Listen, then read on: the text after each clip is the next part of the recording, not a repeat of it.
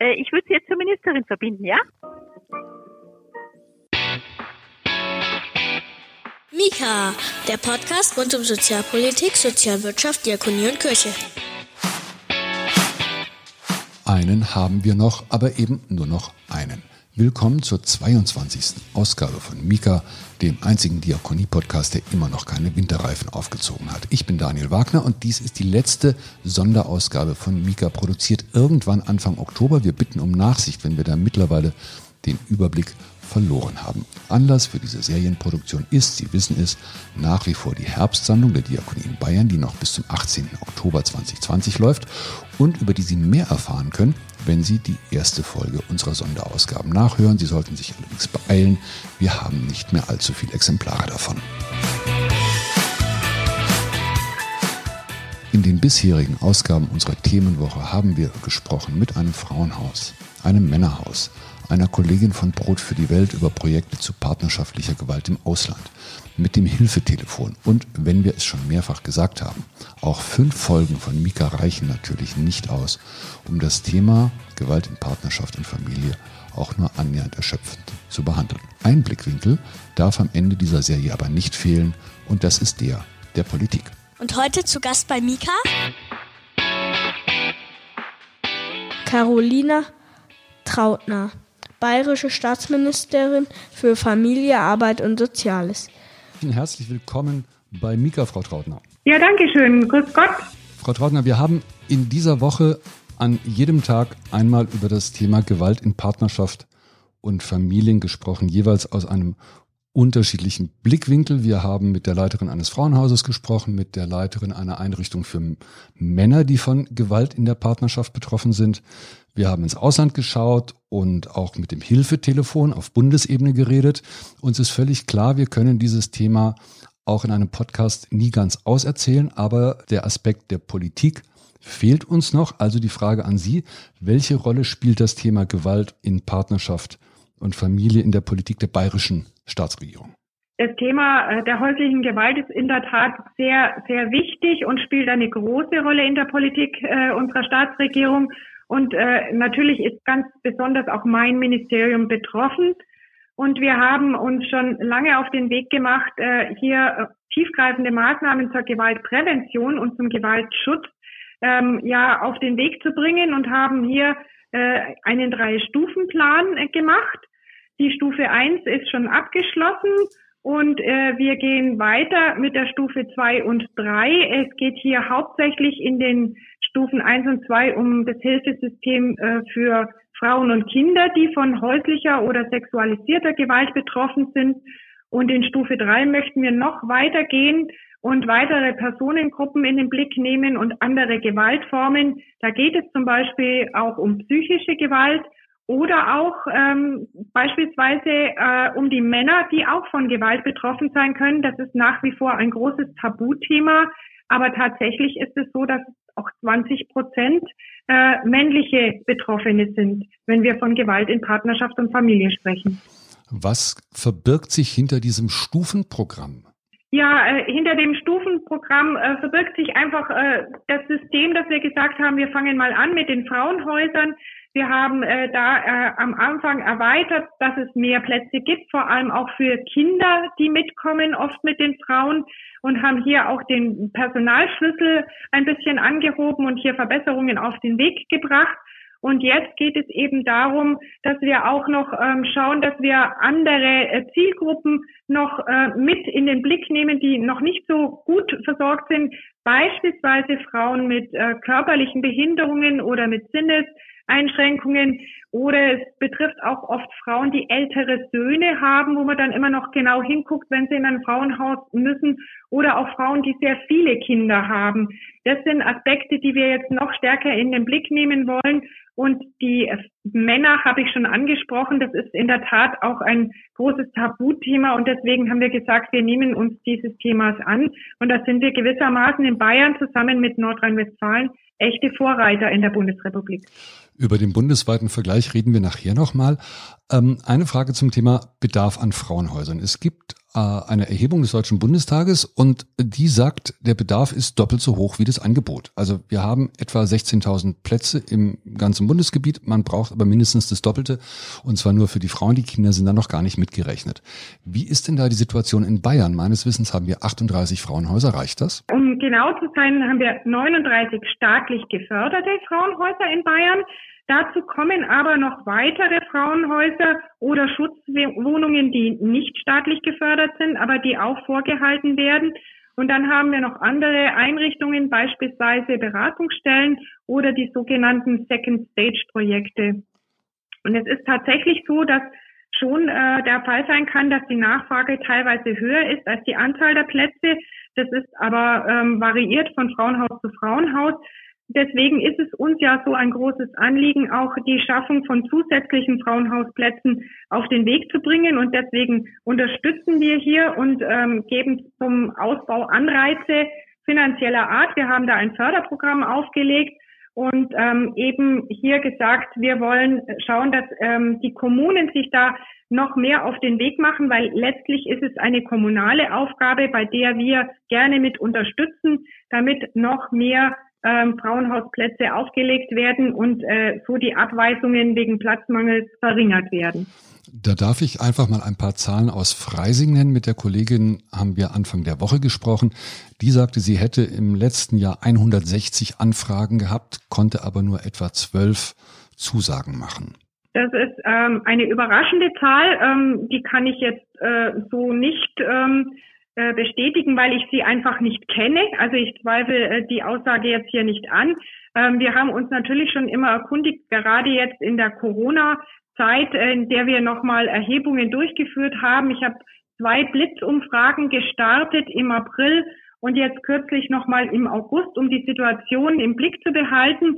Das ist ähm, ähm ein, ein äh, sehr differenziertes Bild ähm, hervorgegangen. Im Großen und Ganzen müssen wir sagen, dass wir feststellen konnten, dass es ähm, ja ähm, verschiedene Frauenhäuser gibt, die sagen, es hat sich zum Beispiel während des Lockdowns überhaupt die Nachfrage verringert. Bei anderen Frauenhäusern ist sie gleich geblieben und wir haben aber auch Frauenhäuser, wo die Nachfrage angestiegen ist. Also ähm, hier kann man gar nicht äh, pauschal sagen, dass die ähm, Abweisungen in so hoher Zahl tatsächlich Realität sind, auch während der Pandemie nicht. Das war mir immer ein großes Anliegen, dass wir das stetig im Blick behalten. Ähm, aber ähm, hier können wir anhand von Zahlen nicht valide beweisen, dass beispielsweise während der Pandemiezeit ähm, die Gewalt an Frauen zugenommen hat. Was ja von Experten befürchtet wurde. Um nochmal die Zahl aus Freising einzuordnen, damit war keine Kritik im Übrigen an der Staatsregierung oder auch an den Finanzierungsmodellen verbunden. Die Kollegin sagte vielmehr, sie würde gerne ausbauen, auch mit den Mitteln, die es aus München gibt. Sie kann aber nicht, weil es keinen bezahlbaren Wohnraum gibt, mit dem man ein Frauenhaus in Freising größer machen könnte. Ja, die, das ist in der Tat ein großes Problem. Das wissen wir. In, in manchen Bereichen, gerade in Großstädten, ist es schwierig mit bezahlbarem Wohnraum. Aber äh, tatsächlich ist es so, äh, dass es eine äh, kommunale Aufgabe ist, hier die Plätze bereitzustellen.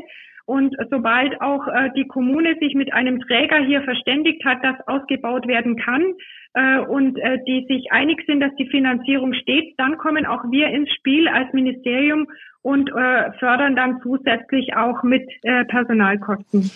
Das schauen wir uns doch gleich mal an. Da gibt es eine Förderrichtlinie. Das ist ein ziemlich langer Text. Äh, sowas ist nie unkompliziert. Aber wenn man sich da durcharbeitet, kommt man am Ende dabei raus. Die Förderrichtlinien sagen Förderhöchstbetrag von 50 Prozent der Personalkosten bei Angeboten für Menschen, die von partnerschaftlicher Gewalt betroffen sind, mit einer Ausnahme. Die sogenannten Interventionsstellen bekommen 80 Prozent. Äh, können Sie uns diesen Unterschied mal erklären in der Förderhöhe und äh, ist der Anteil von maximal 50 Prozent angesichts des Bedarfes nicht ein bisschen wenig? Ja, leider muss ich mich da jetzt nochmal wiederholen, weil ähm, das ist in der Tat schon sehr wichtig. Also die Bereitstellung von solchen Hilfsangeboten für von Gewalt bedrohten oder betroffenen Frauen oder auch Männern ist ja in der ersten Linie die Aufgabe der Landkreise und der kreisfreien Städte, also im Rahmen der kommunalen Daseinsvorsorge. Und äh, wir unterstützen aber aufgrund dieser großen Bedeutung des Themas eben freiwillig die Kommunen und ähm, beteiligen uns da eben an, der, an den Personalkosten der Frauenhäuser. Und wir beteiligen uns außerdem noch an den Personal- und Sachkosten der Fachberatungsstelle und der Notrufe. Im Gegensatz zu den Frauenhäusern und diesen Fachberatungsstellen inklusive den Notrufen kommen da die Interventionsstellen immer ins Spiel, wenn es um einen Polizeieinsatz geht. Und die Interventionsstellen sind daher ähm, einfach nicht im Kontext der kommunalen Daseinsvorsorge primär zu sehen, sondern eigentlich da mehr im Zusammenhang mit dem staatlichen Gewaltmonopol. Und damit wir auch dieses ergänzende Angebot äh, zur Verfügung stellen können, unterstützen wir hier mit einer höheren Förderung, also von 80 Prozent der Personalkosten, weil wir sagen, ähm, da müssen wir ähm, sagen, das ist nicht in, in erster Linie nur auf die Kommune zurückzuführen, sondern da sehen wir auch den, den Zusammenhang mit den staatlichen Aufgaben und deshalb ist da die Förderung ein bisschen höher. Wir haben gelernt, auch hier ist die Finanzierung kompliziert. Mika, der Podcast der Diakonie in Bayern. Ähm, Sie haben das Thema Corona angesprochen. Im Blick auf die Betroffenen reden wir noch mal ganz kurz äh, über Corona im Blick auf die Kommunen und Landkreise, zu deren Aufgabe das Ganze gehört, wie Sie es eben geschildert haben. Ähm, viele Menschen, viele Experten gehen davon aus, oder wir wissen es einfach, die Mittel, die den Kommunen und den Landkreisen in der Zukunft zur Verfügung stehen werden, werden aufgrund von Corona deutlich sinken. Wie schätzen Sie da die Perspektive ein? Es gibt nicht nur in der Diakonie Experten, die sagen, okay, wenn jetzt die Kommunen kein Geld mehr haben, dann werden sie hier ein bisschen streichen und werden dort ein bisschen streichen und werden insgesamt Leistung zurückfahren. Ja, uns ist natürlich bewusst, dass die Pandemie uns alle, äh, egal welche Ebene äh, der Politik, für riesige, vor riesige Herausforderungen stellt. Und natürlich sind auch die Kommunen äh, betroffen. Und deswegen haben wir ja auch seitens der Staatsregierung mehrere Programme aufgelegt und unterstützen die Kommunen auch in finanzieller Hinsicht so gut wir können. Ähm, äh, natürlich ist es aber so, dass auch eine Kommune Aufgaben hat, die sie zu bewältigen hat und die nicht ohne weiteres natürlich ähm, herunterfahren kann. Es ist die Aufgabe der Kommune, ihre Pflichtaufgaben zu erfüllen. Und ähm, da müssen wir halt ähm, immer genau hinschauen, dass hier auch nicht Angebote zurückgefahren werden, äh, gerade im Hinblick auf das Thema Gewalt in Partnerschaft und äh, Familie ist es mir natürlich persönlich ganz, ganz wichtig, dass die Angebote äh, mindestens so bleiben, wie sie sind. Nein, sie sollten eher noch ausgebaut werden, weil das ist ta tatsächlich ein ähm, Thema, das gerade sehr auch in der äh, Öffentlichkeit steht und das wir wirklich im Blick haben müssen, weil da geht es um jedes einzelne Schicksal, da geht es um Menschen. Und deswegen glaube ich, dass die Kommunen hier ihre Verantwortung sicherlich äh, im Blick haben und äh, ja auch diese Aufgabe sehr verantwortungsvoll weiterführen. Liebe Vertreterinnen und Vertreter von Kommunen und Landkreisen, Sie haben es gehört, Einsparen ist an der Stelle fehl am Platz. Ähm, eine Frage zur Finanzierung äh, der Frauenhäuser, die mir noch in der Vorbereitung aufgefallen ist. Da gibt es vom Bundesland zu Bundesland höchst unterschiedliche Zahlen. Äh, in Sachsen gibt es eine Landesförderung äh, pro Platz von knapp 2000 Euro. In Rheinland-Pfalz ist die Fördersumme bei 5000 Euro. Wie erklärt man das und ist es nicht Zeit für eine bundeseinheitliche Regelung? Ja, das ist in der Tat schwierig, wenn man sich nur so die Zahlen anschaut, dann fällt es auf, dass da Unterschiede gibt. Das ist natürlich auch äh, Teil unseres föderalen Systems. Das ist ganz klar, dass es da nicht überall die gleichen Zahlen gibt. Äh, mir ist natürlich wichtig, was passiert im Freistaat und äh, wir können uns da wirklich sehen lassen, was unsere Fördersummen äh, anlangt. Äh, auch die Standards, die bei uns in den Frauenhäusern gelten, sind bundesweit, äh, äh, nehmen einen Spitzenplatz ein. Und wenn es eine einheitliche Förderung geben sollte, ist natürlich mein größtes Interesse, dass diese hohen Standards selbstverständlich nicht gefährdet werden dürfen.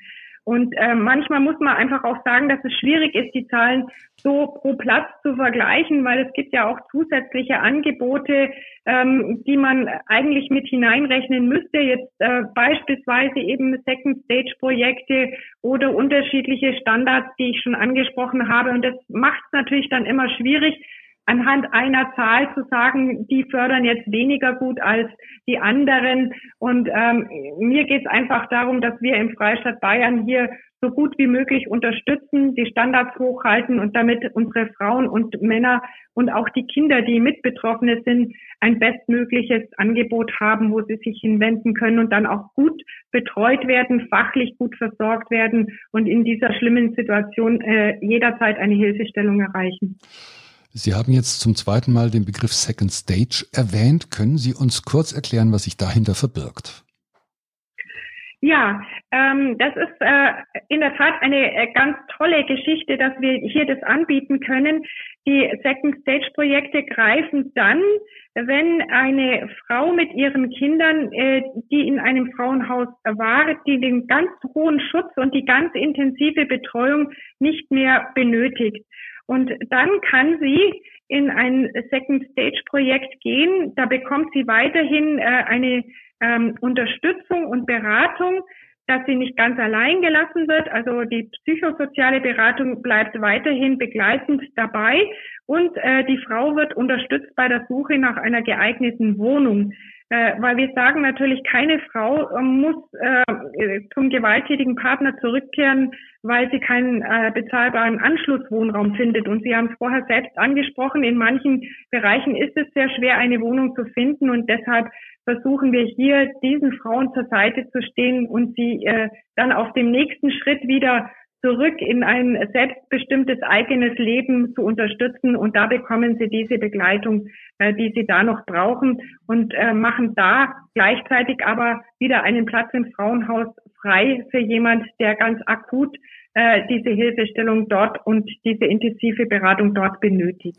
Natürlich nur unter der Voraussetzung, dass es geeigneten Wohnraum gibt. Ja, richtig. Also da müssen wir uns alle gemeinsam anstrengen. Aber ähm, diese Frauen brauchen halt noch äh, zusätzliche Begleitung und ähm, es äh, gelingt, glaube ich, schon ganz gut, wenn man da natürlich gut vernetzt ist. Und da tut man sich schon leichter, wenn man hier Unterstützung hat, wie wenn man sich als Frau da noch alleine auf den Weg machen muss. Frau Trautner, ich bedanke mich ganz herzlich für Ihre Zeit und äh, für das, was Sie uns erklärt haben. Wir sind wie immer bei Mika hinterher ein bisschen schlauer als vorher. Alles Gute nach München. Schöne Grüße ins Staatsministerium. Ich danke Ihnen ganz herzlich. Alles Gute, bleiben Sie gesund. Sie hören Mika, den Podcast der Diakonie in Bayern. Und jetzt wird es Sie überraschen, wenn ich Ihnen sage, dass wir Links zum Thema genau in den Shownotes zusammengestellt haben. Und dann noch eine Anmerkung zu unserem heutigen Gast. Natürlich haben wir im Vorfeld der heutigen Ausgabe auch mit dem Bundesfamilienministerium gesprochen, aber Frau Giffey hatte leider keine Zeit für uns. Und wenn die SPD nicht will, dann halt nicht. Nehmt dies, liebe Kollegen und Kolleginnen der dortigen Pressestelle. Und damit zum letzten Mal die Überleitung. It's burning on the inside of you and you need to make a vow of faith of a thousand dollars. Oh Bob, couldn't you say 25? No! Wenn Sie die Sammlung der Diakonie in Bayern unterstützen wollen, können Sie das tun. Sowohl online, Links, Achtung in den Shownotes, oder auch telefonisch über unsere Spendenhotline. 0800 700 50 80. Wir bedanken uns schon jetzt für Ihre Hilfe. Thank you, Lord. Thank you, Lord. Thank you, Lord. Thank you, Lord. Mit der Sie die Arbeit der Diakonie im Bereich partnerschaftlicher Gewalt, aber auch die anderen Arbeitsfelder der bayerischen Diakonie unterstützen. Super. So, das war's. Fünf Folgen lang haben wir versucht, uns einem Thema zu nähern, das leider für sehr viele Menschen immer noch zum Alltag gehört. Vieles haben wir angerissen und einiges konnten wir auch gar nicht besprechen. Wenn Sie einen Aspekt vermisst haben, wenn Sie ein Projekt kennen, das hier einmal vorgestellt werden sollte, dann freuen wir uns über einen Hinweis auf podcast.diakonie-bayern.de, wie wir uns überhaupt über Feedback freuen. Wenn Sie uns noch nicht abonniert haben, tun Sie es. Hinterlassen Sie ein Sternchen oder besser noch fünf in Ihrem Podcatcher. Verfolgen Sie uns auf Facebook, auf Twitter, auf Instagram oder auf YouTube.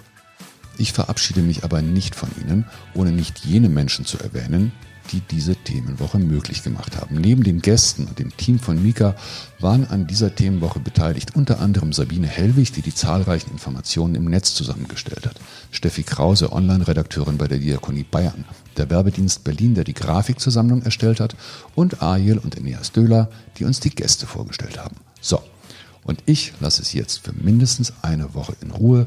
Bleiben Sie gesund, bleiben Sie stark, vergessen Sie Ihre Winterreifen nicht. Winter's coming. Mika ist eine Produktion des Diakonischen Werkes Bayern.